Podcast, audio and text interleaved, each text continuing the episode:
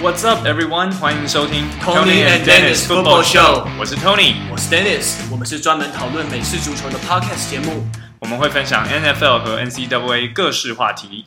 Hello，欢迎收听本周的 Tony and Dennis Football Show。恭喜这一周 Tony 的 Tesla 终于开箱了，对，恭喜总算拿到手。交车的时候还蛮特别，我不知道大家有没有看过特斯拉的交车，他们跟一般的车厂真的比较不一样。我觉得很大一部分也是因为他们的销量真的很好。我看了一下他们的销售数据啊，每一季都可以交个几千台，一千多台这样子。所以像我那天去交车的时候也是，嗯、我本来以为他跟我约下午四点，我就想说早一点去应该就可以早一点拿到吧。所以我大概三点二十。我就很期待的就到了，就到了。你提早太多吧？对，他们就说哦，那个周先生不好意思，你就是还是先在我们的等候室等一下，那个车子还没有准备好。然后我就很好奇，想说什么叫还没有准备好？你不是应该早就已经开出来了吗？结果到后面看，它就是像一个产间的概念，然后一共是有有两间是独立的，然后另外还有一间大的，一次就是可以有四台。然后它就是我看它感觉就是两点的时候就会有一批，三点就会有一批，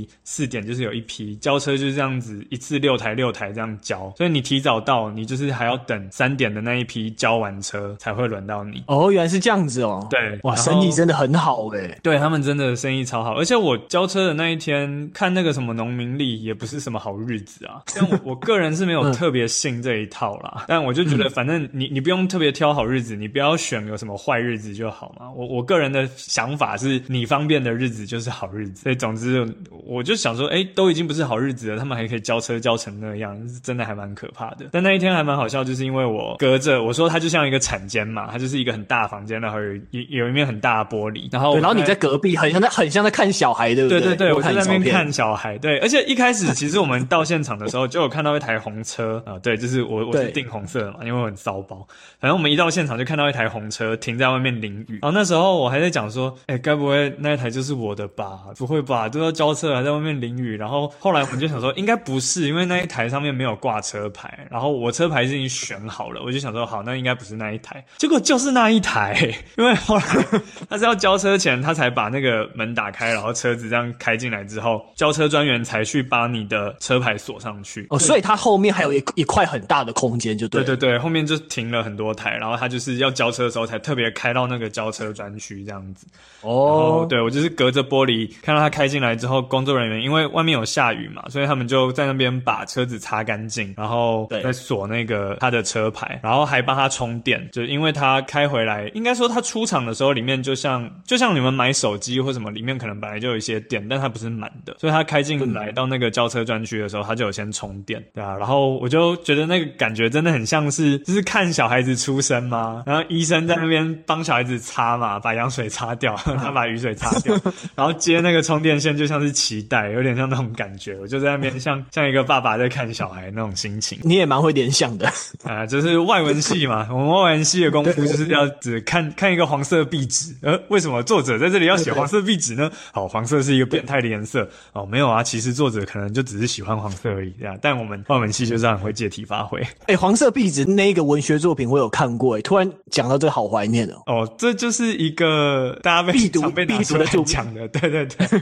呀，但反正那一天交车就是这样，它就像。一个生产线一样，一次就是六台，一次六台。但他们的交车专员还是蛮详细的在介绍啦。虽然说他介绍的东西我我也都已经知道了，他就一直说：“哎、欸，你都有做功课哦。”然后他说：“你要下载那个，哦，我都下载好了。因为那个特斯拉的车是不用钥匙的嘛，你就是下载一个 App 到手机里，然后它一切就是跟手机蓝牙绑定这样子。那如果你忘记带手机会怎样嘛？其实现代人不会忘记带手机吧？你如果真的要讲，你比较可能会忘记带钥匙。对，不是吗？对啊，所以一定会带。但他还是有给两。张卡片就是像信用卡的卡片，然后你要是手机没电，或者是你车子要借人，那就是用那个卡片当钥匙。哦，了解。对啊，它也是像那种饭店的房卡，嗯、你把卡片靠在那个 B 柱上面，它感应然后开门，嗯、然后你上车之后再把卡片放到中间的那个 center console 那个中中间的那个下面那里有一个就是平常放杯子的地方啦，或者是一般的车子打挡的地方，它中间就是有很大的空间，你就放在那里就可以。已。哇，听 Tony 这样子介绍特斯拉，真的有点增长见闻的感觉，就太厉害了，太厉害了。而且那天交车的时候，那个交车专员还一直在那边讲说：“周先生，我真的看不出来你会是想要买红色车子的人，而且还是姓。”然后我就心里就想说：“怎样？我我看起来是怎样？我不可以，我不可以那么骚包吗？” 但我猜他心里想要说但不敢说的就是我是一个文弱书生感吧？怎么会开这种车？对，因为我看你那一天的穿着超不骚包，你平常超喜欢穿卡其裤，然后都是很素色的鞋子，平常外套也是都素色的，你超不骚包的啊。我后来有点后悔，因为我觉得我那天打扮的像业务，我不像是去交车，我不像是车主，我比较像是业务去交车。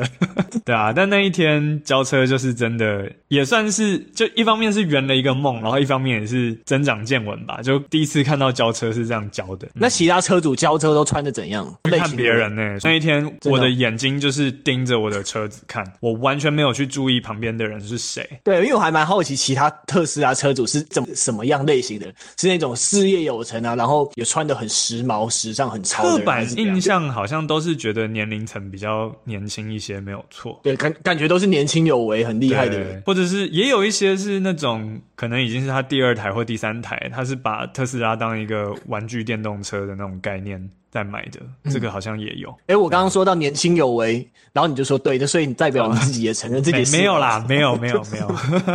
好了好了，我们切入正题，就是其实我看到 Tony 的车牌号码，那我就问他说：“哎，这有什么含义？”那他就跟我讲说了，数一数二。那我今天也特别想聊这个主题，就说：哎，因为 Tony 他之前在美国的时候，其实因为一些家庭因素，他没有继续在那边念大学，那他就回到台湾，但他可以直接无缝接轨考上台大外文系。然后又直接上翻译研究所，然后到现在非常成功的口译哥，他曾经帮前副总统陈建仁先生翻译过，然后然后川普的辩论会也都是他由他扮演川普的角色。那我觉得 Tony 的成长心态非常厉害。那他的车牌号码就是有数一数二的含义。哎，那 Tony 可不可以分享一下你在运动场上还有平常在职场上的成长心态？你是如何让自己成为那么顶尖的好手？说顶尖是不敢当啦，但我我不要那么害羞嘛，嚣张点，嚣张一点。哦，对，亚洲亚洲人有美国人的自信这样子。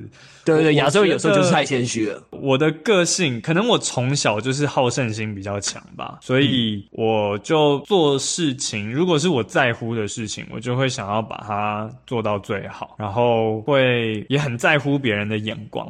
某某种程度上来说，可以是这样。所以像我从小时候考试。几乎都是班上前几名，然后也因为可能我第一次，我还记得我小一的第一次月考，我就是考全班第二名。然后从那个时候开始，我爸就就觉得，好，这就是你的标准，你就是每次都要前三名，你不可以，你掉到前三名之后，对对对。所以从国小、国中一路都是这样。然后到了美国之后，一开始当然一开始适应有点困难啦，因为语言的关系。所以在美国花了一段时间适应之后，就还是一样拿出我的那个好胜心吧，我就还是。呃，想办法让自己每一科都尽量可以拿到九十分以上，然后最后确实也是，呃，我的 GPA 是三点九六，就是满分是。我靠，超强的！我是三点九六，然后如果扣掉我去美国的第一个学期，就是我刚开始适应的那个学期的话，其实我 GPA 应该是四点一几的样子。等于破表就对了。对，因为美国你可以去修所谓的 Honors Courses 或者是 AP Courses，就是我，哎，我之前有跟大家他讲过吗？那种对先修班或者是自由班，所以我就是从。小就一直很很好胜，然后后来就像你说的，因为家里有些事情，所以必须从美国回来。然后我回来的时候，那时候是三月份，然后我爸就是叫我去那种重考班、冲刺班，要我准备考台湾的大学。然后那时候我三月回来，所以其实已经错过学测了，那就是只能准备七月份的职考。然后一开始回来也是因为等于我台湾高中三年都没有读嘛，然后我的国文也还是停留在中学的程度，所以一开始在补习班也是适应的非常的困难，然后。也就常常被导师念。那现在回想，其实那些导师也都是求好心切啊，他们是希望我好，可是就常常会被他抢，就是觉得我怎么那么这么废啊。然后上课我没有在打瞌睡，他还会说你怎么在打瞌睡？你给我出去外面洗脸这种的。可是后来我觉得可能真的就是那个好胜心吧。然后也是因为考运，我我得说实话，我那一年考运算还不错，所以最后就准备了四个月就考上台大，然后，哎，所以你，所以你回来的那那一段时间，其实应该是台湾高中还是有一个学期在进行的嘛？但那时候你就没有回去读台湾的高中，没有，就我就是直接到中对补习班那种重考班，嗯、然后就是非常密集，早上到补习班就开始读书嘛，然后读读读读读完一整天，然后就是上课，然后上完课中间也会有读书，然后到晚上也是有晚自修，就这样子，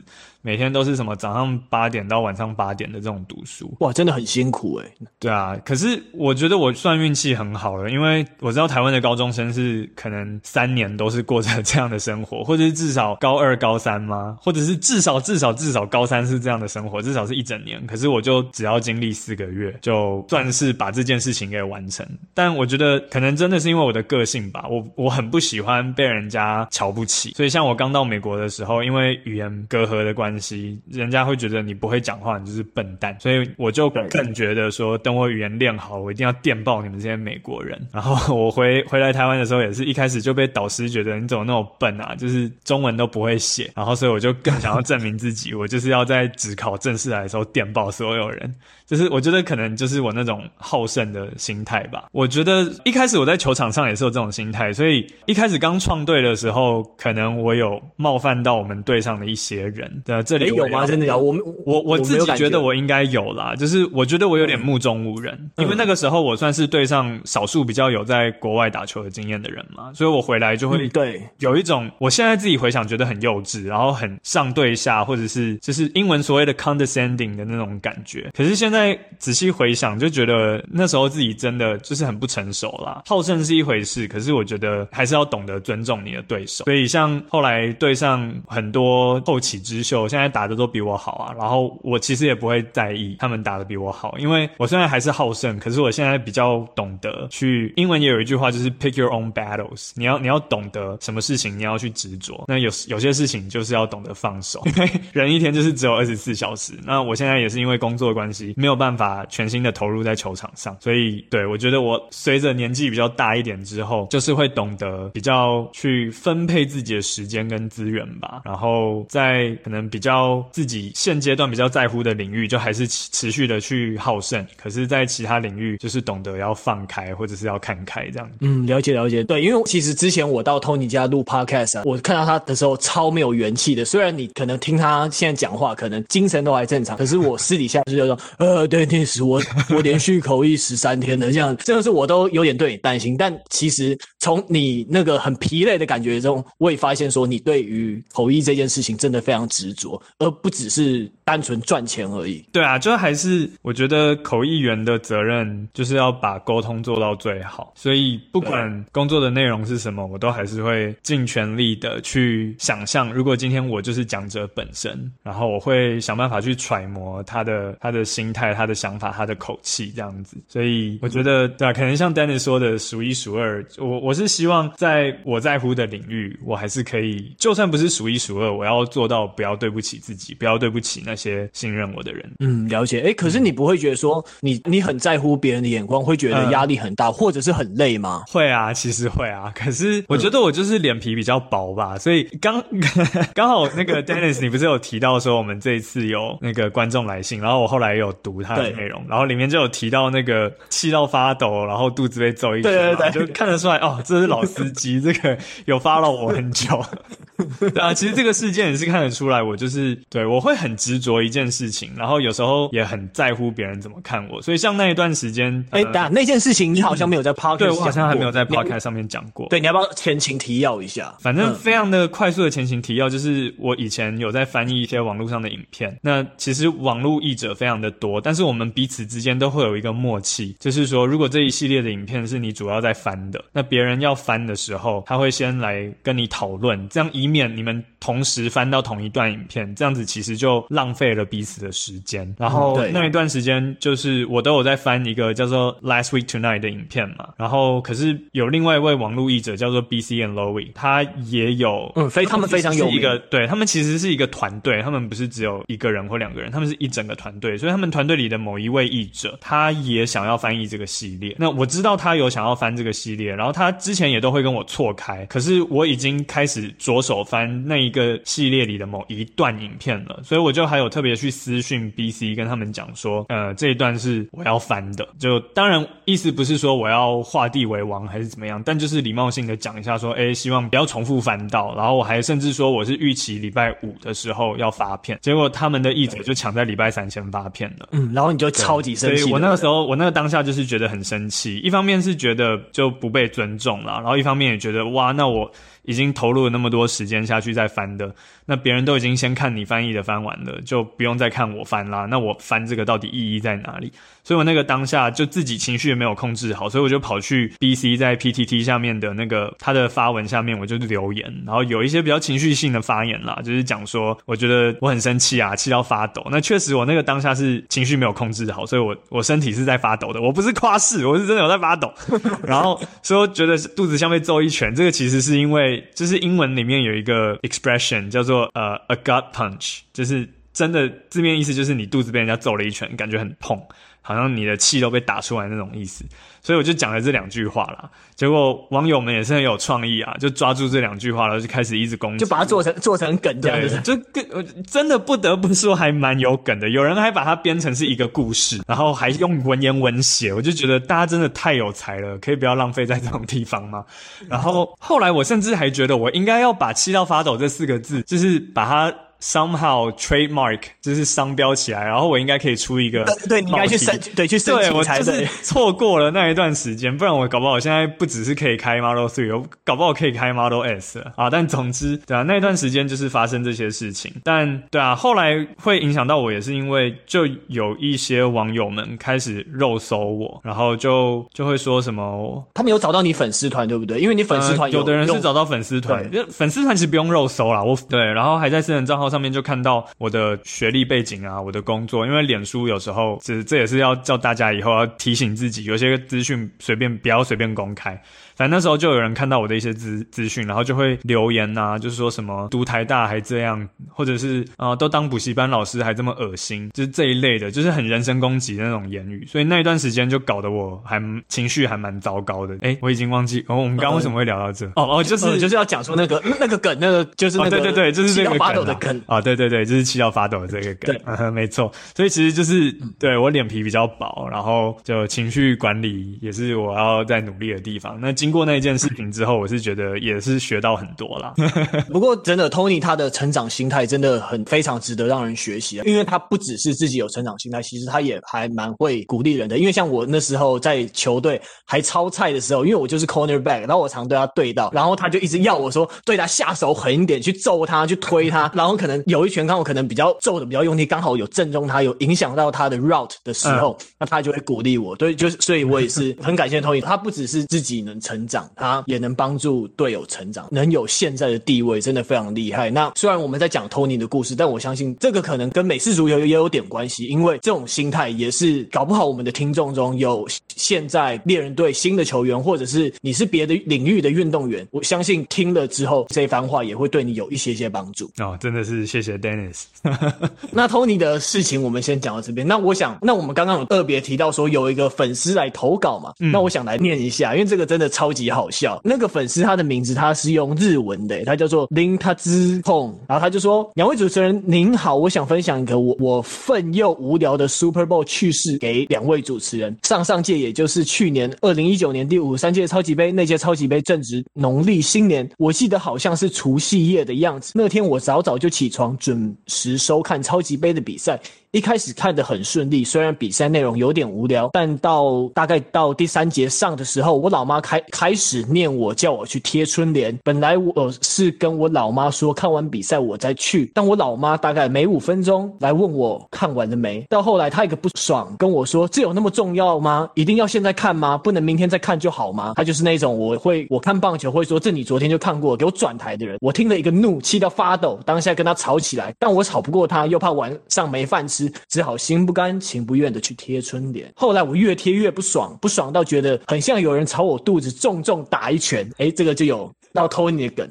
刚好我看到家里的板凳，我就过去怒踹板凳泄愤，结果我这一踹直接把我脚踹伤，当下超爆痛，痛到没办法走路。后来这伤还花我两三个月才完全复原。更让我不爽的是，我贴完后比赛只剩五分钟，我错过了整个第四节。但那届的精华就是爱国者在四节得了十分。结论就是第五十三届超级杯害我家庭失和又脚受伤，爱国者还赢球，真母汤。但请大家不要担心，我跟我老妈感情还是很好。看我这样，我觉得很好笑。嗯。对，反正就就是很有趣的故事啊，就是分享给大家这样子。嗯、那他就说，感谢主持人把这篇无无聊的文章看完，在此也恭喜 Tony 成为 Tesla 车主，同时祝福同为日检考生的的主持人 Dennis 检定能够顺利合格。好，谢谢你的祝福。那我们两位也会继续加油的。对，嗯、但我觉得其实这个这个不会很无聊，我觉得蛮好玩的。对，对那所以其实 他的画面都形容的很生动，就好像我们都在场可以目睹这一切一样。对，我看完真的一直笑，因为其实因为我们 Podcast 的 email 没有其实我是有。设定在手机上面，所以他他一寄信啊我就看到，然后我就马上 在公司开始笑到 动不了，真的笑到腹肌快要出来。对，那我刚好趁这个机会，我也想说，诶，如果其他听众如果有刚好觉得有有趣或者是特别的超级杯经验的话，那也欢迎寄信或者是到 YouTube 的留言区跟我们分享。那我们也许会，如果我们觉得不错的话，那我们也会把你的故事分享给其他听众。好不好啊，那我们闲聊的部分就先到这边喽。那我们准备进入下个主题喽。好，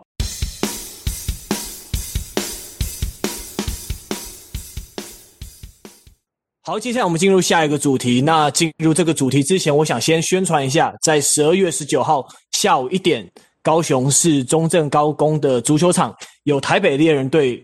对上高雄拓荒者的比赛，欢迎有兴趣的朋友们一同到现场为大家加油。好好看一场比赛。那接下来我想聊的这个单元呢，我就暂且先把它叫做“球场上有时你该闭嘴”，因为其实 之前高雄拓荒者队友先来台北一次练习赛，练习赛对。但在练习赛的时候，我诶我看到有一幕，我觉得还蛮奇怪的，因为台北猎人队长他是一个美国的白人，叫做 Adam 嘛。那我在球场上，其实我没有一开始就到，我大概第二节才到，然后我就觉得很奇怪，因为 Adam 他居然一直在在场边提醒队员说，叫大家不要讲乐色话，不要对对手喷乐色话。可是我当下就觉得很奇怪，就说：哎，美式足球大家讲讲乐色话不是很正常吗？然后所以那时候我就觉得有点奇怪。但我后来那天回家，我记得我就问 Tony 嘛，那时候我不就问你说，你这一季播 NFL 的时候，因为他们现场的收音没有观众的关系，都变得非常清楚嘛，嗯、大家是不是有一直收到在讲乐色话呢？但其实都没有。对啊，他收音的时候其实收不太到球员在讲什么。对 NFL 的比赛里，乐色话应该是蛮多的啦。对，可是我们就不知道说他是故意没有收到，还是没有收到那么细这样子。我是觉得 Adam 会特别强调要我们跟高雄比赛的时候不要喷垃圾话，有很大一部分的原因是，呃，可能他觉得我们两支球队的定位不太一样。对对，那我会这么说是因为我们毕竟是台湾第一队嘛，然后他们是比我们还要晚一点成立的球队，然后不论是在球员的本身的经验，或者是球员聚在一起训练的这个团队的经验上来说，他们都还是可能没有没有那么成熟吧。经验对，那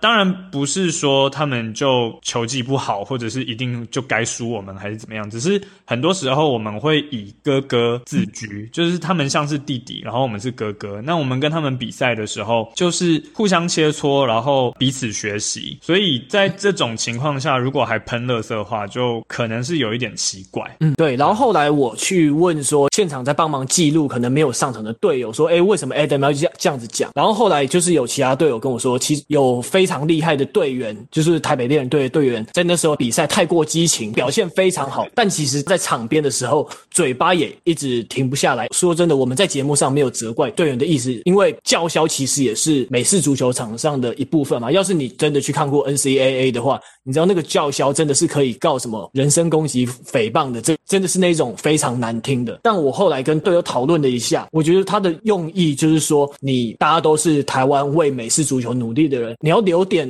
情面给对手吧。而且 Adam 他本来就是非常称职的领导者，那经过这一次事件后，我也觉得他做人处事非常的有智慧，跟他的道理在。对啊，他是我觉得他是一个很以身作则的一个领袖，然后他在考量很多事情上也都是会想的比较深、比较远。那确实在比赛的当下，因为情绪的关系，很多时候就是会喷，像 Danny 说的，很多可能可以被告，就是人身攻击的 这种垃圾话。但 Adam 他就是，嗯，打球的时候该狠狠的撞对手，他绝对不会留情。可是要保持理智的时候，要用到智慧的时候，他也绝对不会就是理智断线或怎么样。对，我觉得他最可怕就在这一点，他可以他打 receiver，可是他大概有一百八十几公分高吧，然后他体脂肪超低，然后肌肉量超高，所以他的他的 block 是真的是是会把你撞飞的那一种。但其实他就是那种非常用脑打球，就是你的脑筋或者是你的体能，他都是赢过大部分的人的。对啊，我在。练球的时候，如果 Adam 在场上当 receiver，我最怕最怕就是打 safety。我其实反而不怕打对到他的 corner，因为你对到他的时候，他要朝你冲过来，你可以有心理准备。可是很多时候 safety 其实看的不是呃现在朝着你冲过来 receiver，你可能是看球在哪里，因为你是最后一道防线，你要顾的东西会比较多啦。然后有时候他就会突然从你的侧边杀出来，然后就是真的把你杀爆哦，那个感觉真的是会让你想要爬回妈妈的子宫宫里面，那种感觉，就我不该被生下来，对啊，所以我跟他练习的时候，我就最怕打 safety，因为。他真的很猛。嗯，那 Tony 以前在美国的打比赛的时候，你们会遇到很多乐色话吗？那遇到乐色话，你你会怎么反击跟面对？我个人是不太讲乐色话的那一种。其实我之前还甚至因为这一点被教练有点像是嘲笑吗？或者是真假的讲过？对，有一次也是，嗯、呃，在练球的时候，我把队友。可是其实是练习组的另外，就是练习的时候对上的那个对手，就是我把他撞倒，然后撞倒之后呢，那很好啊，我就跟他说 “Oops, my bad”，然后我还伸手要把他扶起来，然后教练在旁边喊就是 “What the fuck are you doing, man？”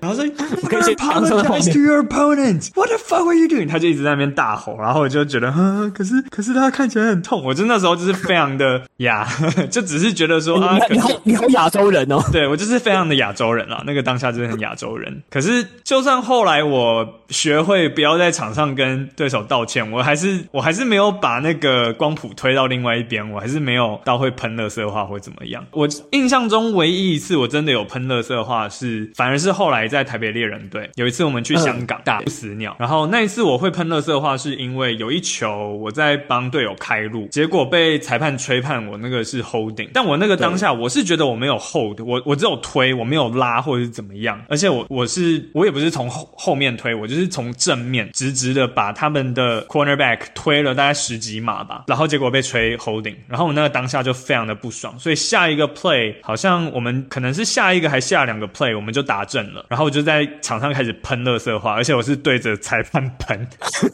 然后你喷他什么？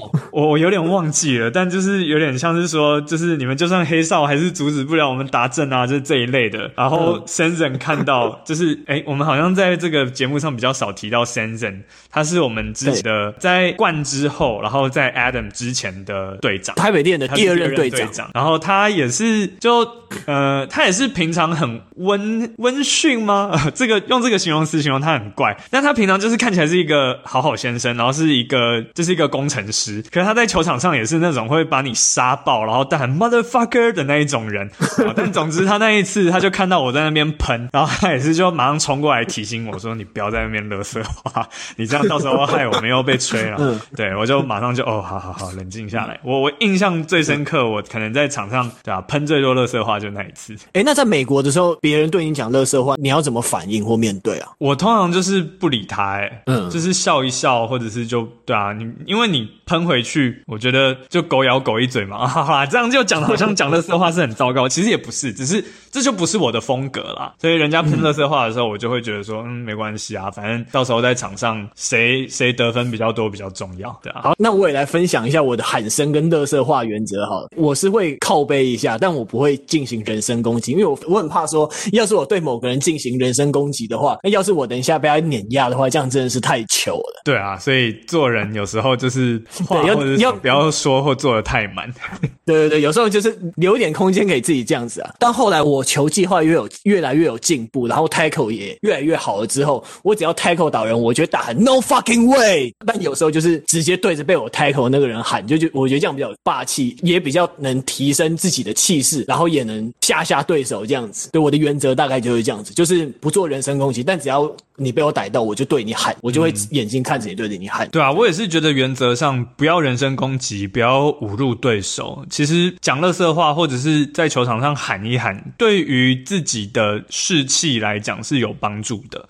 所以就是不要过量啦，适当的做其实都没有问题。对啊，哎、欸、哎、欸，那 Tony，那这个礼拜六这一场比赛你怎么看？因为听说这次有台北猎人队的老将会下去，而不是像上次练习赛中比较多台北猎人的新人上去嘛，所以这一次感感觉台北猎人队是不是有点要火力全开的感觉？我觉得，当然每一场比赛我们都还是会全力以赴啦。那这一次我是有看到，至少像我们的球队群组里面就有提到，真正的运动家精神，然后真正的尊敬对手，就是要毫不保留的在场上全力以赴，不管发生什么事，呃，不管你是不是比分已经是很悬殊，你还是要全力以赴。那当然，我也不是说预设到时候我们就比分一定会很悬殊，因为很难讲。高雄其实真的这几年进步了非常非常的多，所以，嗯，没错没错，对啊，我觉得全力以赴的备战，这是给对手的尊重。不要觉得说，因为我们好像球队的经验比较多，人比较多，还是怎么样。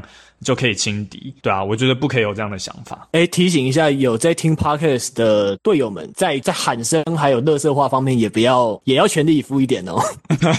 好，那乐色话的部分我们就讲到这边喽。那接下来我们进入本周最后 Preview 的单元。所以这个礼拜，Dennis，你比较会关注的是哪一场比赛？我可能会看 Washington 对海鹰这一场诶，因为照现在的排名来讲，他们这两队可能会在季后赛对上诶，而且 Washington 他们已经四年没。有进季后赛了，而且这是他们继二零一六球季以来第一次四连胜。我觉得，诶，他们最近好像防守还不错，好像有点可以搅局的感觉，有点小期待的感觉哦。虽然 Alex Smith 在上周的比赛受伤了，可是之前查了一下报道，他说目前的伤势没有到太严重，对海鹰是可以看的。所以那而且我也特别想要看说，你看 Alex Smith 在季前经过了十多次的清创手术，一度差点要截肢，整个腿烂成那样子。能走到现在的地步真的很不容易，所以我想说，看他能把 Washington 带到多远。而且其实我蛮喜欢看这种矛盾对决的吧，因为这一季海鹰他的空中防守比较弱，但他的进攻还是非有一定的程度，还是非常的强。所以我想说，不知道会不会防守这一方来点 surprise。虽然上一周的矛盾对决我们又反指标了，对，钢人居然输了，对，但我还是很喜欢看这种矛盾对决啊，因为华盛顿他的防守都是在联盟算蛮前面的。那失分也是在前十，大概在二十一分左右，没有到太多。虽然觉得海鹰会赢吧，所以但我还是会想要关注一下。而且另外国联西区的方面，因为公羊跟海鹰他们都是九胜四败，对，那海鹰现在他们在季后赛的排序是第五，Washington 因为他们是是分区冠军的关系在第四，他们的胜败其实都还是有可能会影响季后赛的交手。那其实你在实力比较弱的国联东区跟实力比较强的国联西区，他们战绩都非常接近嘛，所以其实大。家都没有输球的本钱，只要输球，你的排名就有可能掉下去。而且 H S Young 他的表现真的非常精彩。Tony 其实应该也想多看看这一位 Ohio State 的优秀队员吧？对啊，我其实一开始就有预测说，我觉得他还蛮有希望可以拿下最佳防守新人嘛。对，他目前的表现，应该也算是，我觉得他应该算是热门的人选之一吧，至少现阶段。所以是希望继续看他的表现。那讲到 Alex Smith，我其实也是。情绪很复杂，因为一方面他的故事真的非常的励志啊，就从差点要截肢到现在可以带领球队，有点算是稍微回上回到正轨。可是另一方面，我还是觉得 Dwayne Haskins 真的很可惜，他当初这样子被选秀进来，表示。球队是有想要栽培他的，结果他就搞到现在这样爹不疼娘不爱的，我就是觉得有点浪费了他的才华啦，就他根本都还没有机会开始发光发热，好像就已经已经陨落了一样，所以就我对华盛顿就 我不知道情绪非常的五味杂陈。对啊，可是其实上一场比赛 Alex Smith 受伤下去之后，Dwayne Haskins 他有上来吗？可是其实他的表现也有点乱乱糟糟的，其实。但我觉得很难怪他，因为你身为一个候补。你要马上对，你要随时这样子调整，对啊，真的是很难，也不知道他平常在练习的时候，他的 reps 到底够不够多到他可以跟球队真的有一定的默契。嗯，没错，呀，确实没有错啦，他没有把握好教练给他的机会，可是我我我还是觉得他蛮可怜的。嗯，对，然后上个礼拜 Chase Young 我看到他有一球 sack 还蛮精彩的，就是其实他没有一开始没有先冲上去直接向四分位展开攻击，他反而是先退到后面，先 contain 住整个阵型，然后确定对手没有人出来之后，他才真的冲上去。sack 四分位，我觉得他也是能够把战术好好执行的球员，头脑非常的清楚，所以这一名球员真的是你可以看得出他真的是大物，而且他在上个礼拜也也收获了生涯第一个 defensive touchdown，真的是非常让人期待的球员。对啊，是希望他可以保持健康啦，不要像 Nick Bosa 或者是像 JJ Watt，就尤其是 JJ Watt，他。对啊，之前真的也是啊，一直被伤缠身。好，那如果 Washington 对海鹰这一场，那我预测海鹰会赢。那 Tony 你呢？既然你都说海鹰了，嗯，好啦，其实我也是觉得是海鹰。我没有一样了。对啊，可是怎么办？还是还是我们要分散风险？对，我们要分散风险。呃，哈，算了，我我真的还是觉得是海鹰诶。对啊，那 DK Metcalf 他们真的。跟 Russell Wilson 连线起来真的太恐怖了，怎么办？要是我们又再出球的话，对啊，呃呃，没关系啦，我觉得要球就给他球，因为我觉得就给他球到底嘛，对不对？对，就对，要球就球，因为我们真的是靠，真的是靠我们的直觉来讲。然后，哎对，然后三天，然后我们录音的三天前，然后我看到那个我们的 YouTube 又有留言，他应该又是在讲我们反指标这件事情，他就是他上面讲说，不信两位言，吃亏在眼前，QQ。嗯，呵呵，所以以后要签赌之前 对哦，记得要听我们的节目哦。节目我会赶快剪好上传，让大家可以赶快有时间去买院彩这样子，或者上网，或者上网去国外的网站下注。好了，那我们今天的节目就差不多到这边喽。对，那我想跟大家讲一下说，说如果你有特别的超级杯经验，欢迎寄信或者是留言来跟我们分享。那。因为我们的 podcast 也还在尝试不同的运作模式，因为其实大家可能发现说，我们为了触及更多一般的球迷，不一定是跟比赛跟那么紧的球迷，我们把节目做得更科普了一点，不知道大家听得还习不习惯？那如果这方面有什么建议的话，也欢迎大家留言告诉我们。那接下来我们也许会再恢复做。比赛 review 的部分，但我们有可能会用不同的方式来做。也许我们会针对某个关键的 play 啊，或者是某个比赛关键的转捩点来进行讨论。我们会再多试试看，然后做出更精彩的节目跟各位球迷分享。嗯，好，应该就差不多这样嘛。好，那这个礼拜的节目就到先到这边喽，谢谢大家的收听，拜拜，拜拜。